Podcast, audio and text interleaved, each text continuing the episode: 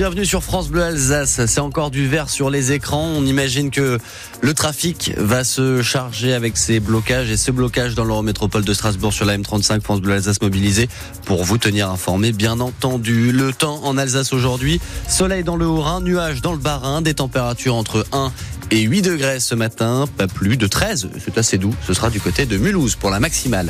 En pleine crise agricole, Louise, on s'intéresse ce matin au contenu de votre assiette. Ou plutôt celle des étudiants qui mangent désormais 100% végétarien tous les mercredis dans les restaurants universitaires alsaciens.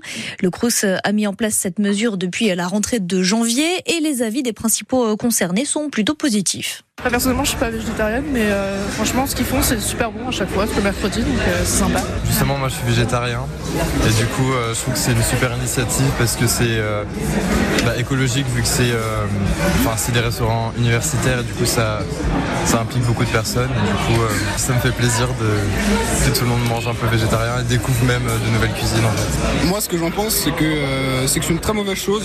Moi, je, je crois pas au régime végétarien, et, et même je le sens moi-même que je suis plus fatigué, euh, je suis moins, moins forme quand, quand on mange végétarien. Je pense que c'est une bonne initiative. Euh, après, personnellement, je suis pas sensibilisé à la cause végétarienne, mais je pense que pour ce, le public qui est concerné, je pense que c'est un bon plus. Et on vous pose cette question ce matin sur France Bleu Alsace. Seriez-vous prêt à limiter votre consommation de viande, à faire plus attention à sa provenance? Si vous le faites déjà, venez aussi euh, nous raconter. On attend vos appels au 03 88 25 15 15. Et la question des produits utilisés dans la restauration scolaire, on en parle aussi avec notre invité à 7h45. Nous serons avec le conseiller municipal de Strasbourg en charge des cantines, Antoine Neumann.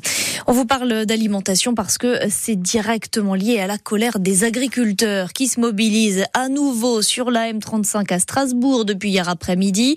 Ceux du Haut-Rhin rejoignent le mouvement à partir de demain. On vous donne tous les détails sur francebleu.fr Alsace. Mais bloquer les routes, ce n'est pas le parti pris de la Confédération paysanne qui s'est rassemblée hier devant la gare de Célestat pour la centaine d'agriculteurs qui étaient présents, dont Pierre-Luc Lemel, maraîcher à Villevisheim et porte-parole de la Confédération paysanne du Bas-Rhin.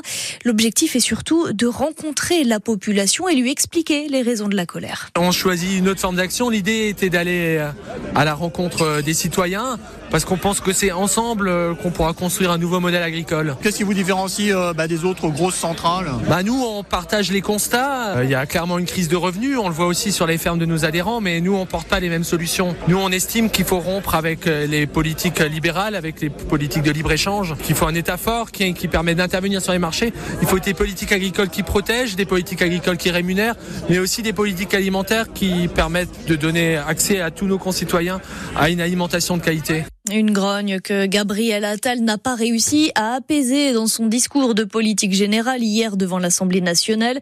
Le Premier ministre a parlé aux agriculteurs, mais il a aussi dessiné les grandes lignes de son action pour les prochains mois. Il annonce notamment la création de travaux d'intérêt éducatif pour les délinquants de moins de 16 ans. De quoi s'agit-il exactement, David Di Giacomo? Il faut des sanctions adaptées aux mineurs de moins de 16 ans, assure Gabriel Attal. Et pour le Premier ministre, il est essentiel d'agir très tôt. Dès le plus jeune âge, il faut en revenir à un principe clair. Tu casses, tu répares, tu salis, tu nettoies, tu défies l'autorité, on t'apprend à la respecter. Avec cette mesure, il ne sera donc plus nécessaire d'attendre qu'un mineur soit âgé de 16 ans pour prononcer une peine de travaux d'intérêt général. Dès 13 ans, des travaux dits d'intérêt éducatif pourront être décidés. C'est le tribunal pour enfants qui prend ce type de décision. Il peut s'agir par exemple de travaux de remise en état en cas de vandalisme, comme nettoyer des tags. En 2022, un peu plus de 2000 peines de travaux d'intérêt général ont été prononcées à l'encontre de mineurs de plus de 16 ans. Depuis les émeutes du mois de juillet, le ministre de la Justice, Éric Dupont-Moretti, répète qu'il faut pouvoir punir les jeunes auteurs de dégradation tout comme les parents défaillants. Et dans les autres annonces du Premier ministre, on retrouve euh, pêle-mêle une réforme sur les bas salaires pour euh, désmicardiser la France, la régularisation euh, des médecins étrangers ou bien une réforme de l'assurance chômage qui basculera les chômeurs en fin de droit directement sur le RSA. Suite au discours de Gabriel Attal, le chaudron bouillonnant de l'Assemblée nationale a ensuite voté sans difficulté et à une large majorité l'inscription dans la Constitution de la liberté garantie pour les femmes d'avoir par recours à l'IVG. Le texte doit passer fin février au Sénat où le consensus risque d'être beaucoup moins évident. Les centres socioculturels barinois sont en péril. Ils n'ont plus assez d'argent pour fonctionner correctement, c'est ce que disent les salariés qui ont prévu de manifester cet après-midi à 14h30 devant les 30 centres du département. Des mobilisations en cascade chez nos voisins allemands également. Un appel à la grève est lancé pour demain dans la plupart des aéroports, notamment ceux de Francfort et Stuttgart. Un livre qui ressemble à une thérapie. Il est signé Mostafa Salan, le chauffeur de taxi qui a été pris en otage par le terroriste de l'attentat de Strasbourg en décembre 2018.